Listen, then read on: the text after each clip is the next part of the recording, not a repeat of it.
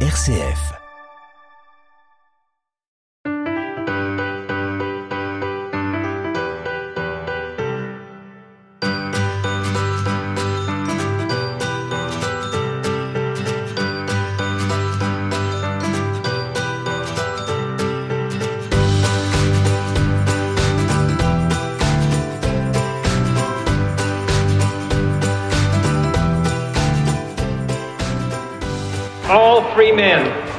They may live, are citizens of Berlin. And therefore, as a free man, I take pride in the words, Ich bin ein Berliner. Voilà, je suis un, un Berlinois. Euh, c'est beaucoup moins joli que quand c'est Jack Kennedy qui le dit, puisqu'aujourd'hui c'est le sujet d'un plus d'un titre, euh, grâce au livre de Christophe Maillot, L'humour chez JFK, une arme politique. Vous allez voir que vous allez le découvrir, cet homme euh, qui a marqué non seulement le temps où il a été vivant, mais exact, aujourd'hui encore, on sait bien qu'il fascine. Donc vous allez voir que cet humour, ça a été une véritable arme. Et grâce à Christophe Maillot, on la voit sous différents aspects. Jacques Plaine, Anne-Marie Vernion, nous sommes très heureux de vous recevoir, euh, Christophe Maillot.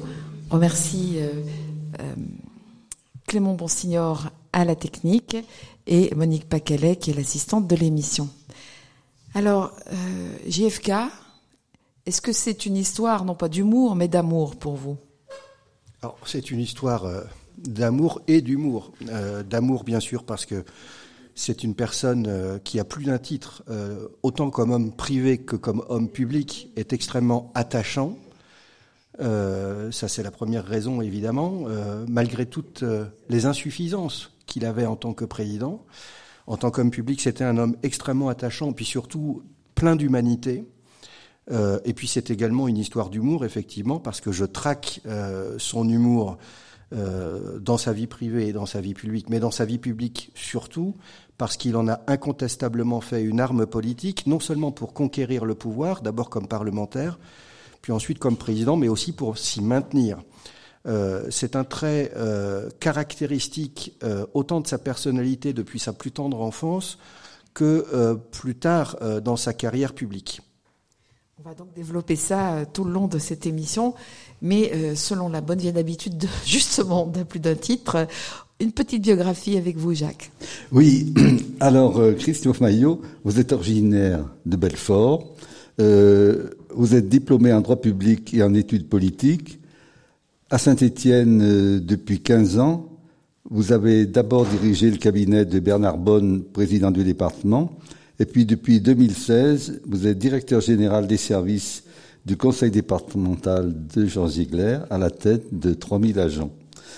Vous êtes un spécialiste de Montesquieu et vous êtes inspiré, vous êtes passionné pour les institutions américaines et au cours euh, de six voyages aux États-Unis, vous avez déjà visité 35 des 50 États.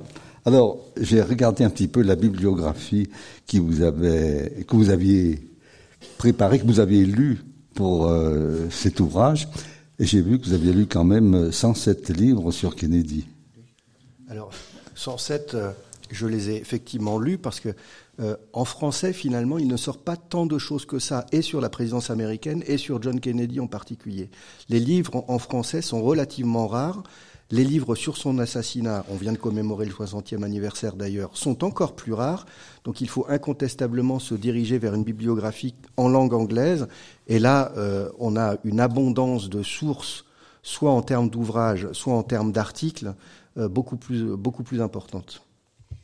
Alors, ce, John Fitzgerald Kennedy, Jack, comme ça qu'on l'appelle, quand euh, notamment, euh, j'ai remarqué que toute la partie où il n'est pas vraiment engagé en politique, c'est Jack. Et puis à partir du moment où il devient euh, notamment sénateur, vous l'appelez plus volontiers John F. Kennedy, Christophe Maillot.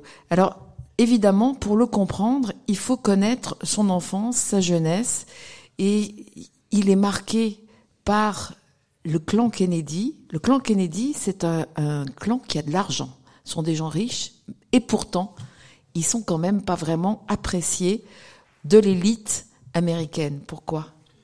Ce n'est pas un clan qui a toujours eu de l'argent, hein, puisque ce sont à l'origine des Irlandais qui ont quitté euh, leur Irlande latale euh, dans le cadre de la famine du milieu du 19e siècle. Donc quand ils sont arrivés en terre américaine, en tous les cas les Kennedy n'étaient pas riches. Les Fitzgerald l'étaient davantage. D'ailleurs la mère de John Kennedy, Rose Kennedy, est la fille du maire de Boston. Alors, euh, ils, ne sont, ils ne sont pas aimés, effectivement, sur la côte Est, pour une raison simple, c'est que, un, ils ne font pas partie, on va dire, de l'aristocratie sociale de la côte Est, des WASP, hein, les euh, White Anglo-Saxon Protestants, et surtout, et ça c'est le point clé, ils sont catholiques. Et euh, les catholiques ne sont pas considérés comme étant membres naturels de l'élite de la côte Est. Il faut être protestant. Et ça, c'était véritablement un point, je dirais, bloquant pour accéder euh, au pouvoir aux États-Unis. Preuve en est d'ailleurs que John Kennedy est le premier président catholique de l'histoire des États-Unis, Joe Biden étant d'ailleurs le second. Il n'y en a eu que deux depuis George Washington, donc John Kennedy et Joe Biden sont les deux, les deux seuls présidents catholiques de l'histoire. Le fait d'avoir été catholique a été un élément effectivement bloquant dans l'ascension sociale d'abord, politique ensuite. C'est en lien avec euh, les pères fondateurs qui eux-mêmes étaient protestants Alors, c'est en lien évidemment, mais c'est surtout euh, par le fait que les protestants sont je dirais, euh, à la base de toute la puissance politique, économique et sociale aux États-Unis. Ils font partie de ces brahmanes, comme on dirait euh, en Inde, euh, et John Kennedy n'en faisait pas partie. Ça a été un élément de souffrance pour le clan Kennedy, incontestablement, et pour John Kennedy plus particulièrement, parce qu'il a effectivement été relativement lassé d'être toujours mis de côté sur, ce, sur cette dimension-là. Il en a par contre tiré une vraie force aussi, une détermination, parce que comme il est certes né avec une cuillère d'argent dans la bouche au niveau matériel. Au niveau politique, par contre, rien ne lui a réellement été donné à John Kennedy. Il a fallu qu'il se batte. Dans la famille, c'est pas lui qui était prévu pour être, puisque c'est quand même incroyable dans une famille, on envisage froidement qu'un descendant sera euh, président des États-Unis. Alors effectivement, le père de John Kennedy, Joe Kennedy, avait l'intention euh, d'être président des États-Unis. Il avait même été jusqu'à envisager de se présenter contre Franklin Delano Roosevelt en 1940. Il a fait les mauvais choix. Il a fait les mauvais choix, euh, notamment en, qualité d'ambassadeur des États-Unis en Angleterre. Il a fait, euh, il était isolationniste. Il ne voulait pas que les États-Unis entrent en guerre. Et on peut dire qu'il avait tout de même un antisémitisme notoire euh, qui l'a mis sur la touche. Il était d'ailleurs détesté par Churchill, le père de Kennedy. Mais quand il est rentré aux États-Unis, il a voulu, il a voulu réellement être président. Il n'y est pas parvenu. Donc il a rejeté son ambition sur son premier fils, Joe Jr., qui lui s'est tué euh, dans son avion euh, au-dessus de l'Atlantique en 1944. Donc Joe Kennedy était vraiment destiné à être le président. C'était pas John. John Kennedy l'a été, alors que lui envisageait plutôt d'être journaliste ou président d'université à la base. Euh, ou professeur. On voit, on voit déjà bien que avec une, une puissance paternelle tutélaire comme ça, ça pas forcément évident, bien sûr, de grandir, de devenir soi-même, euh, mais c'est pas finalement ça peut-être qui a été le plus dur pour lui, parce que euh, tel que vous nous le présentez, il était très attaché à son père, qui lui manifestait de l'affection, ce qui n'était pas le cas de sa mère, Rose. Alors incontestablement, le père de Kennedy poussait ses enfants et poussait John Kennedy. Alors il lui reprochait en particulier, lorsqu'il était jeune, des résultats relativement médiocres euh, à l'école. Et Joe Kennedy le poussait, le poussait. Il était, il était proche de ses enfants. Euh, il leur écrivait souvent des lettres, euh, il les conseillait et il, les entourait euh, d'un amour paternel autant qu'il en était capable, en tous les cas à cette époque, parce que les codes ne sont évidemment pas les mêmes qu'aujourd'hui. Par contre, John Kennedy a beaucoup souffert euh, de la froideur de sa mère et de l'incapacité qu'avait sa mère euh, d'exprimer le moindre sentiment en général et le moindre sentiment à l'égard de ses enfants en particulier. Elle avait réellement euh, une sorte d'eau glaciale qui lui coulait dans les veines. Et euh, John Kennedy avait dit à son plus proche ami, Lem Billings, lui avait dit Maman ne m'a jamais dit qu'elle m'aimait, elle ne m'a jamais serré dans, ses bras, et elle ne m'a jamais en réalité manifesté l'amour maternel auquel je, tout enfant devrait avoir droit. Il avait même dit ma mère c'est zéro. Ma mère c'est zéro euh, et on ne peut pas lui en faire leur reproche. Il a beaucoup souffert de ça et je pense que, alors sans vouloir faire de la psychologie de comptoir parce que je ne suis pas psychologue, peut-être une partie de son, de son attitude euh, par la suite, notamment l'utilisation de l'humour qui va lui permettre de prendre parfois de la distance avec ce qui le blesse. Alors John Kennedy, effectivement, né dans, avec une cuillère d'argent dans la bouche, il n'a manqué de rien au niveau matériel, il a manqué de tout en termes d'amour euh, maternel. Euh, et, et l'humour lui a incontestablement été utile pour prendre de la distance par rapport d'une part à ce manque affectif dont il souffrait, mais également par rapport à un certain nombre de problématiques de santé aiguës euh, qui ont fait qu'il était très souvent couché dans un lit d'hôpital.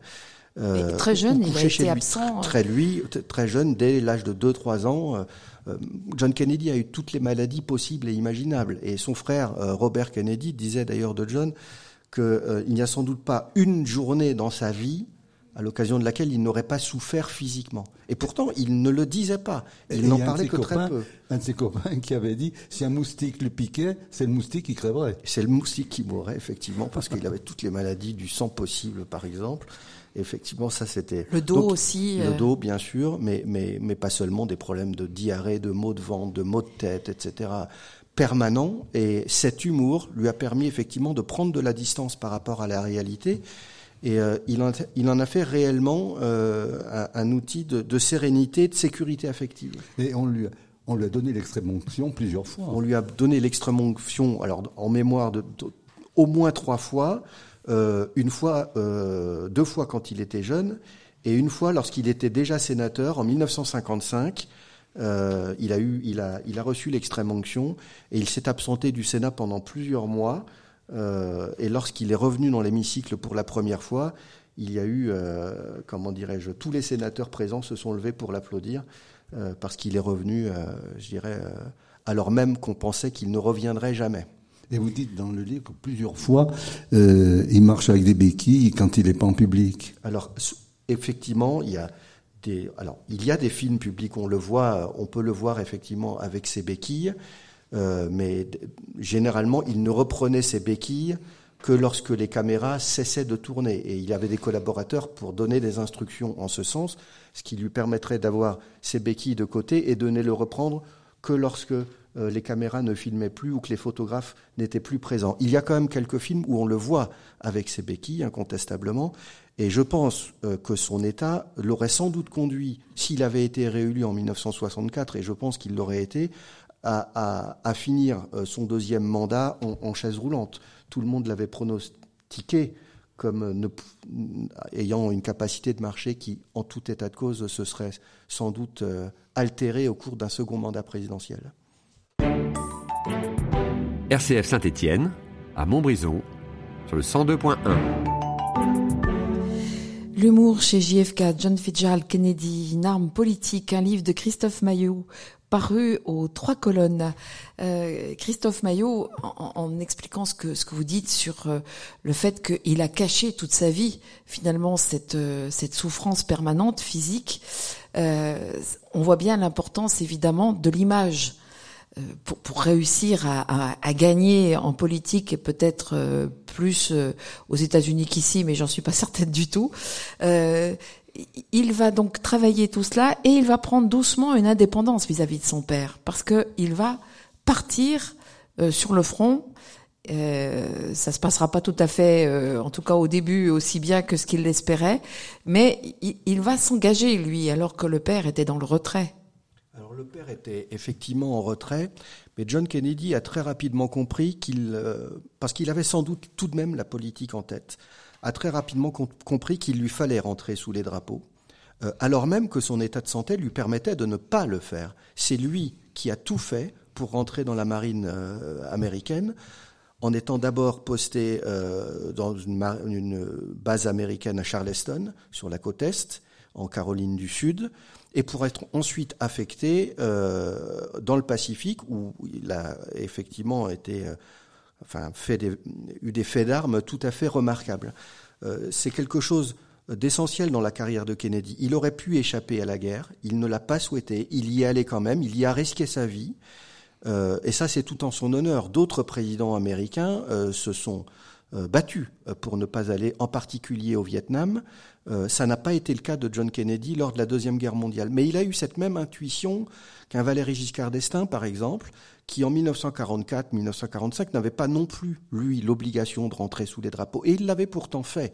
Ce qui a permis à Valéry Giscard d'Estaing, d'ailleurs, dans sa campagne de 1960, de, de 1974, pardon, de rappeler régulièrement qu'il avait euh, contribué euh, à sa modeste place, mais tout de même à la, libération, de Paris en, août 1944. Cette intuition de Giscard d'Estaing, John Kennedy l'avait eu aussi dans les années dans les années 40 lors de la deuxième guerre mondiale. Parce que c'est ce que vous expliquez, il va très vite finalement avoir l'idée qu'il est fait pour ça et qu'il faut qu'il y aille vite parce qu'il a une conviction un peu étrange. Alors évidemment, avec les soucis de santé, en même temps, ça peut se comprendre.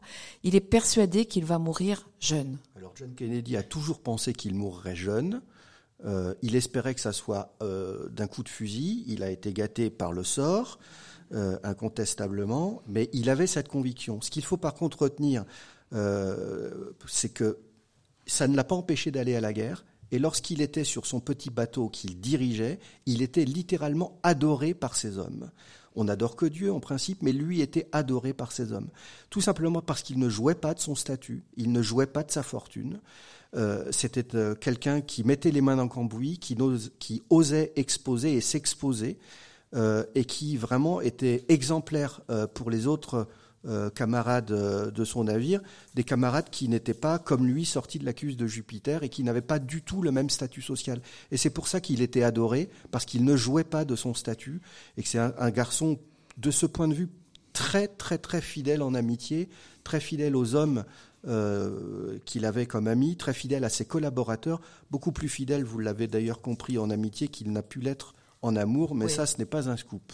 Non, évidemment, il y a une espèce de frénésie euh, euh, sexuelle qui s'empare de lui très tôt. Euh, là aussi, euh, parfois, ça peut se, se raccrocher à l'idée que besoin de besoin d'être aimé euh, sans forcément aller vérifier, puisque les, les, les filles passent euh, très très peu de temps avec lui. en tout cas, même pas de leur nom d'ailleurs. Non, non, effectivement. ça, c'est une attitude qu'il continuera à avoir, y compris quand il sera marié à, à Jackie. Une chose qu'il fera, qui la fera souffrir, bien entendu. mais mais c'est c'est plus fort que lui, quoi, finalement. Alors, c'est effectivement plus fort que lui. Bill Clinton avait dit plus tard, dans les années 90, euh, qu'il ne pouvait pas s'en empêcher non plus, parce que le stress de la fonction présidentielle était tel qu'il fallait qu'il se détende.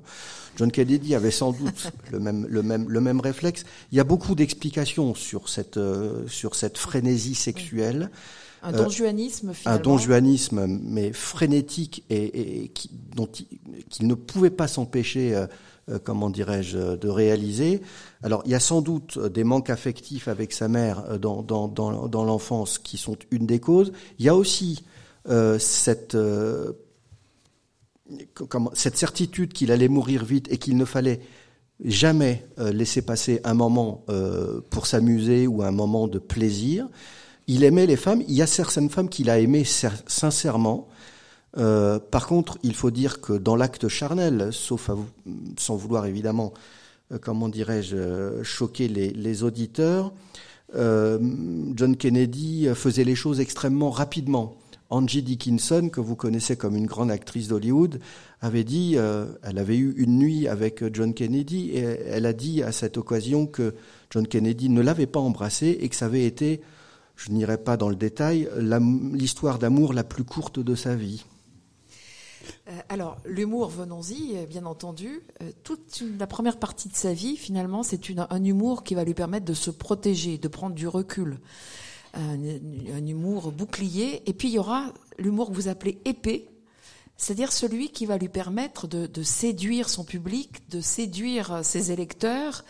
Euh, alors, Parfois, on a l'impression qu'il y a un peu d'ambivalence, c'est-à-dire que il y a quelque chose qui est qui est qui est réel. Euh, il a cette, cette, chaleur humaine, cette fidélité qui fait qu'on peut pas y résister, mais en même temps, vous dites parfois qu'il embobine quand même son, son public, donc il y a aussi quelque chose de voulu, d'organisé, de construit.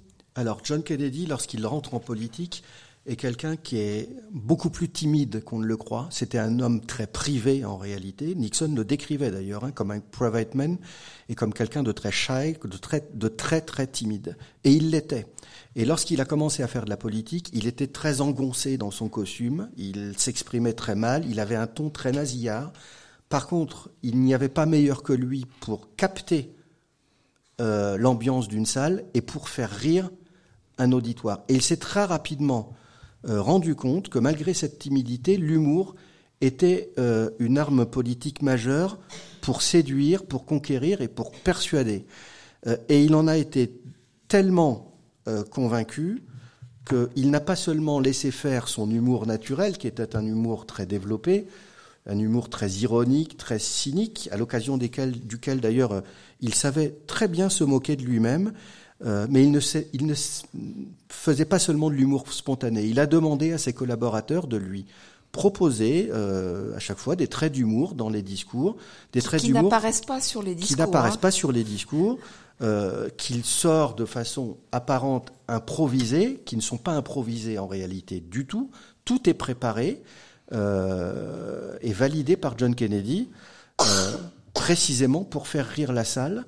Euh, et c'est ce qu'il a fait merveilleusement en tant que représentant au Congrès, en tant que sénateur ensuite, et bien sûr lors de ses conférences de presse télévisées, puisqu'il donnait des conférences de presse télévisées en, qualité de président des États-Unis, dans l'auditorium du secrétariat d'État de Washington, secrétariat d'État donc du ministère des Affaires étrangères, et il faisait pouffer de rire les journalistes, et ça incontestablement aussi conduit les journalistes à une forme de complaisance vis-à-vis du président Kennedy. Tout le monde savait qu'il avait des insuffisances, tout le monde savait qu'il avait des défauts, tout le monde savait qu'il avait des histoires, certaines histoires en tous les cas, mais la presse a été extrêmement complaisante à son égard. Et cette capacité qu'il a eue de séduire les journalistes a incontestablement aussi contribué à cette complaisance et à certains silences de la presse, silences sans lesquels Kennedy aurait sans doute été en difficulté. Euh, en revanche, alors vous l'évoquez parce que ça a été son challenger, Nixon. Euh, lui euh, était un homme terne qui avait pas du tout la facilité de, Kennedy, et il y a eu une forme d'injustice justement médiatique avec cet homme. Alors incontestablement, lorsqu'on parle de Kennedy, il faut parler de Nixon. Lorsqu'on parle de César, on parle de Pompée. Pompée. Quand on parle de Danton, on parle de Robespierre, et quand on parle de De Gaulle, on parle de Pétain, et aussi de François Mitterrand. quand on parle de Kennedy, on parle de Nixon. C'est un duo c'est un duel permanent. Il faut par contre bien savoir que quand ils étaient tous les deux, euh, au Congrès d'abord, au Sénat ensuite, ils étaient plutôt amis, proches. Au Sénat d'ailleurs, la porte euh, du bureau de Kennedy donnait sur le couloir d'en face, qui était euh, dans le, couloir de Nixon. donc ils étaient très proches, ils se parlaient souvent, ils, ils se connaissaient bien, ils s'appréciaient. Et ce n'est que à l'occasion euh, de la campagne présidentielle de 1960 qu'ils ont réellement commencé à s'opposer. Euh, et là, il n'y a pas de cadeau. Hein. Et là, il n'y a absolument pas de cadeau entre les deux, ni de Kennedy pour Nixon, ni de Nixon pour Kennedy. Il faut, il faut dire les choses. Euh, ça a été une campagne violente euh, sur la forme, euh, qui s'est jouée, je dirais, alors de justesse sur le vote populaire, moins sur les grands électeurs. Les grands électeurs, l'avance de Kennedy était beaucoup plus substantielle. Euh, mais effectivement, c'est un point de rupture, la campagne de 1960, euh, parce que là, ils se sont opposés, ils ont commencé à devenir adversaires, et en fait, finalement, ennemis. Mais il faut bien savoir que le fantôme de Kennedy va ensuite poursuivre Nixon jusqu'à sa propre tombe. Euh, Nixon ne se remettra jamais euh, de ce duel avec Kennedy. Il lui en voudra. Il sera jaloux de John Kennedy, jaloux de voir cet homme, euh, alors que le voile est déjà levé, le voir rester dans le firmament, je dirais, de la politique américaine, alors que lui était systématiquement caricaturé comme sortant des égouts et comme étant mal rasé. et il disait finalement le Watergate, c'était pas grand chose. Et si la presse américaine avait été un tout petit peu plus précise dans son travail, peut-être aurait-elle pu aussi détecter des Watergate chez, chez, John Kennedy. Moi, ce qui m'a frappé beaucoup, c'est que Kennedy, qui apparaît comme souvent, comme aimant plaisanter, plaisantant souvent, tout le temps même, est d'une dureté extraordinaire, euh, chaque fois qu'il y a une opération euh, contre lui, il est d'une dureté incroyable. Alors John Kennedy était effectivement un garçon qui était plein d'humanité, qui avait une vraie forme de gentillesse, une grande forme de fidélité, mais qui par contre, lorsqu'on s'attaquait à ses intérêts, et en particulier à ses intérêts politiques, pouvait être d'une brutalité et d'une violence incontestable. John Kennedy ne faisait pas de quartier, lorsqu'on s'opposait euh, à lui ou lorsqu'on se mettait en travers de son chemin. Euh, c'est un homme qui changeait littéralement de visage et qui ne faisait effectivement pas de sentiments. On sait que pendant sa présidence en particulier, ses relations n'étaient pas bonnes avec son vice-président Lyndon Johnson. Euh, tout le monde sait aujourd'hui que John Kennedy n'avait pas l'intention de faire de sentiments lors de l'élection de 1964 et il avait l'intention de changer de vice-président et de pousser Lyndon Johnson sur la touche. C'est un exemple. Euh, cette brutalité de John Kennedy peut euh, être retrouvée, alors sur certains de ses écrits, ses manuscrits, particulièrement grossier à l'égard de ses adversaires. Ça lui faisait pas peur hein, d'être grossier, non, manifestement. ça lui faisait pas hein. peur. Il était très grossier, euh, mais euh, aussi sur des enregistrements qui étaient pris dans le bureau ovale où on l'entend parler euh, avec une terminologie et une capacité à développer la sémantique euh, qui est indéniable. Son vocabulaire était, euh, je dirais, euh, très riche en matière de grossièreté, et incontestablement, lorsqu'il se fâchait, qu'il se mettait en colère, les noms d'oiseaux volaient assez facilement, tant sur le papier que dans le registre plus verbal. on peut trouver sur, sur Internet notamment une colère terrible qu'il passe à, à un général américain euh, en le traitant de tous les noms, euh, c'est quelque chose d'extrêmement violent. Euh, c'est quelqu'un qui pouvait se fâcher très fort. Mais c'était relativement rare. Il gardait toujours ses nerfs quand même généralement. Et oui, ça pouvait être des colères là aussi un peu organisées quelque part, froides en ah, tout cas. Lorsqu'on fait de la politique, on est toujours un peu sur une scène de théâtre, donc on théâtralise toujours les choses, que ce soit son humour ou que ce soit sa colère ou que ce soit sa bienveillance et sa gentillesse. Chez Kennedy, tout était toujours théâtralisé. RCF Saint-Étienne, à Bourg-Argental, sur le 105.1. Dernière partie de cette émission passionnante avec Christophe Maillot euh, à propos de son livre L'humour chez JFK, une arme politique paru euh, aux trois colonnes. Euh, Christophe Maillot, Jacques Plaine le disait tout à l'heure, vous avez lu énormément pour écrire ce livre, pour nous le mettre, euh, j'allais dire, nous, le concocter, nous le mettre à portée facilement, euh, et pour qu'on puisse rentrer très vite dans l'histoire de, cet homme et en particulier dans la façon dont il a pu euh, se protéger d'un côté et, et, monter en puissance de l'autre. ça doit être terrible une fois qu'on a une telle, une telle documentation. Comment est-ce qu'on fait pour tout à coup eh bien faire les choix et puis se mettre à écrire? Alors, écoutez, ça a été euh, une histoire un peu bizarre, si vous voulez, parce qu'il y a 10 ou 15 ans, j'avais l'intention d'écrire une, biographie sur Richard Nixon, et je sors d'ailleurs prochainement un, livre sur euh, Richard Nixon. Mais sur le Kennedy que, que j'ai sorti, là, l'humour chez JFK, j'en ai en fait eu l'idée.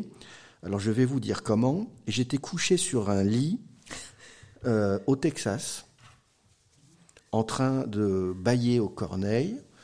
Euh, je ne sais pas à quoi je pensais et je pris mon téléphone, j'ai regardé une vidéo euh, d'un professeur de Harvard qui parlait justement de Kennedy, qui avait sorti une biographie en 2020, un tome 2 doit sortir prochainement, euh, Frédéric Lochevault pour ne pas le citer, et il était interviewé par d'autres historiens, d'autres biographes sur le livre qu'il venait de sortir de Kennedy. Et il parle à ce moment-là de l'humour chez JFK comme étant incontestablement une arme dont il s'est servi pour conquérir, le, pour conquérir le pouvoir, euh, l'exercer et s'y maintenir. Et là, j'ai fait tilt en réalité. J'étais sur un lit à El Paso. voilà. Euh, vous étiez quand même un peu dans l'ambiance. Hein J'étais dans l'ambiance, bien qu'El Paso soit, soit quand même très loin de, de, de Dallas. Le, le, Texas est vraiment très très étendu.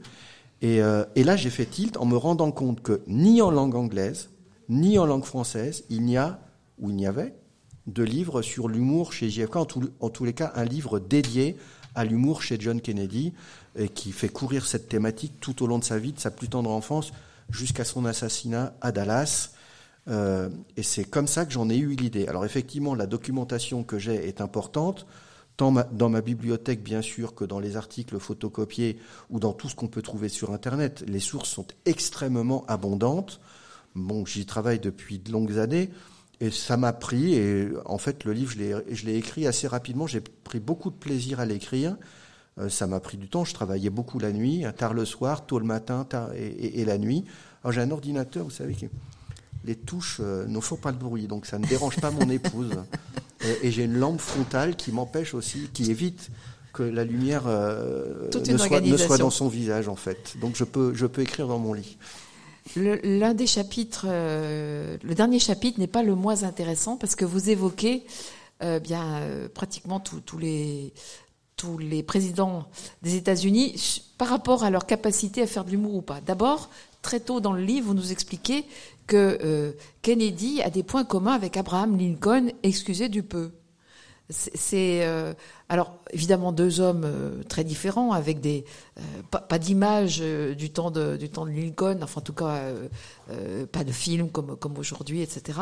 Mais c'est ça, s'est apparu très vite cette comment dire cette sorte de fraternité en humour. Alors si on retient deux présidents américains qui étaient très drôles à leur façon et qui en ont fait un usage politique, c'est incontestablement Abraham Lincoln et Kennedy. Euh, ces deux présidents sont d'ailleurs très souvent comparés aux États-Unis, de façon parfois drôle, parfois moins, pour ne pas dire morbide. Euh, Abraham Lincoln et John Kennedy, euh, le premier a été élu en 1860, le, second en 1960. Assassinés tous les deux. Le premier a été assassiné, le second aussi. Lincoln avait une secrétaire qui s'appelait Kennedy. Et Kennedy avait une secrétaire qui s'appelait Lincoln. ce, Ça genre loin, de, là. de, comparaison aujourd'hui, etc. Bon. Euh, il y a une autre comparaison aujourd'hui qui est faite euh, dans la presse américaine, et dans la littérature et la science politique américaine. C'est une comparaison presque systématique qui est faite entre Richard Nixon et Donald Trump. Euh, y en c'est plus, plus, étonnant peut-être, non? Alors, étonnant non, parce qu'ils ont... Parce qu'ils n'ont pas la même personnalité. Ils n'ont pas la même personnalité, ils n'ont surtout pas les mêmes qualités. Richard Nixon a des qualités bien supérieures au niveau intellectuel et personnel à celles de Donald Trump. Le mot est faible. Puis une comparaison peut-être encore plus proche de nous aujourd'hui qui est très forte, c'est celle entre Joe Biden et Franklin Delano Roosevelt. Tout ce que fait actuellement Joe Biden euh, en matière de rénovation, de construction d'infrastructures, du développement de l'Internet aux États-Unis, euh, de l'industrie euh, verte, environnementale, est comparé à ce qu'avait fait Franklin Delano Roosevelt avec le New Deal dans les années 1930. C'est un exercice très courant de comparer les présidents américains entre eux, Kennedy avec, avec Lincoln, Trump avec Nixon, Joe Biden avec Franklin Delano Roosevelt, pour ne citer que ces exemples. Et vous dites aussi que, Reagan avait beaucoup d'humour, mais qu'il n'avait pas beaucoup d'autres choses. Alors, Reagan est un homme euh, incontestablement euh, qui travaillait peu.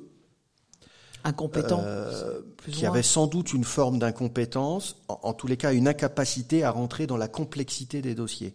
Et qui ne voulait pas, qui se refusait à entrer dans la complexité des choses. par contre, l'incontestable génie politique de Ronald Reagan euh, c'est justement sa capacité à simplifier les problèmes, euh, à les exprimer de telle façon à ce qu'elles soient à ce qu'il soit compris par le public américain. Et là aussi, alors sans doute dans une moindre mesure que Lincoln ou Kennedy, mais lui aussi faisait un fort, avait un fort usage euh, de l'humour en politique, et il en a incontestablement tout au long de ses deux mandats, de 81 à 89, fait un usage aussi très prononcé. Donc si, si j'avais trois présidents à, à, retenir américains qui ont fait de l'humour un usage très politique, ça serait vraiment Lincoln d'abord, Kennedy ensuite, et bien sûr Ronald Reagan. Vous évoquez les autres présidents qui, eux, n'utilisaient pas cette arme, en particulier euh, près de nous, Barack Obama, un peu glacial, vous dites. Alors, Barack Obama utilise l'humour incontestablement. Il le fait, il le fait, mais il le fait parce, parce qu'il faut le faire. Parce qu'il faut le faire. Euh, tous ceux qui l'entourent, euh, Nicolas Sarkozy dans son dernier livre écrit des choses euh, qui sont très justes sur Barack Obama. Il, écrit que Barack Obama ne s'intéresse qu'à lui, ne s'intéresse pas aux personnes qui sont autour de lui, et il est effectivement glacial. C'est un homme qui n'est pas du tout affectif. Euh, lorsque vous êtes un, collaborateur ou une collaboratrice de Barack Obama, euh, si vous commettez la moindre erreur, euh, vous giclez dans l'instant. C'est quelqu'un qui ne fait absolument pas de sentiments. Je me souviens en particulier d'un journaliste de l'AFP qui avait été en poste longtemps à la, à la, à la Maison Blanche, qui avait dit que George W. Bush était un type super sympa, que Donald Trump vous tapait sur l'épaule, que vous aviez assez facilement accès à lui aussi, mais que Barack Obama était absolument inaccessible euh, et que c'était quelqu'un de relativement glacial. Donc euh, son talent oratoire est indéniable, sa volonté de faire de l'humour aussi, mais on sent que c'est tellement peu sincère euh, que ça marche moins bien. Euh, et il n'est d'ailleurs pas étonnant que les deux mandats de Barack Obama aient conduit euh, à un mandat de Donald Trump. on voit bien que quelque chose n'a pas marché dans cette affaire. Voilà, ça, rassure un peu aussi, parce que bien sûr, quand on est président, il y a un programme, mais il y a aussi, il y a aussi une personnalité, dans, dans, tous les sens du terme, et peut-être à être trop insincère ou trop, trop froid, trop loin des gens ça peut coûter cher. Il y a incontestablement, lorsqu'on fait de la politique, même si je m'applique bien sûr comme haut fonctionnaire un devoir de réserve, il y a incontestablement un devoir d'incarnation. Euh, il faut savoir incarner son public, il faut savoir incarner un pays, il faut savoir aussi incarner un espoir pour dire voilà où je veux vous conduire dans dix ans. Et euh, on ne trompe pas les gens longtemps. Euh, moi, je considère qu'à partir du moment où vous n'êtes pas sincère, où vous ne dites pas la vérité, où les gestes ne sont, où les paroles ne sont pas suivies des actes. Euh, aujourd'hui, la sanction politique, elle est cache. Euh, je pense qu'aujourd'hui, peu importe que vous soyez de droite ou de gauche, au bout du compte, euh, il me semble que l'essentiel, c'est un devoir d'exemplarité. Si vous êtes exemplaire, si vous dites ce que vous faites et que vous faites ce que vous dites, et qu'il y a un vrai devoir de vérité, que vous assumez aussi publiquement éventuellement vos erreurs, je pense qu'il y a incontestablement là aussi une capacité à incarner, peut-être à dessiner un espoir, à, dessiner aussi et à tracer des objectifs qui peuvent être partagés par un pays. Euh, c'est vrai pour les États-Unis sous Kennedy, comme ça peut l'être aussi, euh, bien sûr, pour la présidence américaine qui va se dérouler dans, dans, dans, dans 11 mois maintenant, comme ça peut l'être, bien sûr, en France en 2023 c'est vraiment euh, finalement la, définition du leader, parce que Kennedy, même euh, même même bon, je me souviens j'étais j'étais jeune fille à l'époque euh, un petit peu plus jeune que ça mais mais ça fait rien il y, avait l'idée de, quelqu'un qui qui emmenait euh, on savait même pas ce que ça voulait dire qu'être un leader mais il y avait il y avait l'idée de, quelqu'un oui qui emmenait euh, qui emmenait les autres. Alors, euh, on savait pas si c'était bien ou mal, en tout cas vu d'ici et à l'âge que j'avais, mais mais euh, c'est ça le leader. John Kennedy a compris une chose, c'est que quand on prononce un discours, ce n'est pas celui qui prononce le discours qui doit grandir, c'est ceux qui entendent ce discours, avec lesquels il doit être en discussion. Il y avait incontestablement chez John Kennedy une capacité à incarner une forme de transcendance, c'est-à-dire à dire au peuple américain, il y a quelque chose qui est plus grand que vous, il y a quelque chose qui est plus grand que moi, que nous tous, et au service duquel on doit se mettre. C'est l'intérêt de la nation, c'est la capacité des États-Unis à incarner euh, le monde libre. Euh, tout ça euh, doit dépasser un, simple individu américain. La nation américaine doit l'emporter. Et ça, Kennedy savait parfaitement, comment dirais-je, l'incarner, surtout trouver les mots très justes pour motiver les Américains et pour les porter vers quelque chose de plus grand qu'eux. Et il n'y est pas arrivé tout seul. John Kennedy avait un, un, vrai talent pour les discours, mais il faut aussi ici rendre hommage à quelqu'un qui s'appelait Theodore Sorensen, qui était son principal collaborateur en termes de rédaction de discours. Et qui l'a bien aidé pour le prix Pulitzer. Voilà, pour le prix Pulitzer, qui était diplômé d'une université assez simple, de l'université du Nebraska. Il n'était pas parti du tout Washington, c'était pas quelqu'un de l'élite locale. Et pourtant Kennedy l'avait choisi et il l'a bien fait parce que c'est Theodore Sorensen euh, qui lui a rédigé ses plus beaux discours. Euh, et ces discours sont incontestablement euh, aujourd'hui encore à, l'origine d'une forme de mythologie euh, dont, Kennedy bénéficie, alors même qu'on connaît aujourd'hui ses, défauts et, ses insuffisances. Christophe Maillot, merci beaucoup. Euh, L'humour chez JFK, une arme politique parue aux trois colonnes, un livre tout à fait passionnant. La semaine prochaine, euh, c'est Didier Nourrisson. Il sera encore question de l'Amérique, l'Amérique en bouteille. Euh, Jacques Plaine, Jean-Claude Duverger intervieweront Didier Nourrisson. L'enregistrement de l'émission aura lieu à la médiathèque de Tarentaise jeudi à 17h. Merci beaucoup pour ce, ce livre vraiment euh, tout à fait intéressant et accessible. C'est moi qui vous remercie.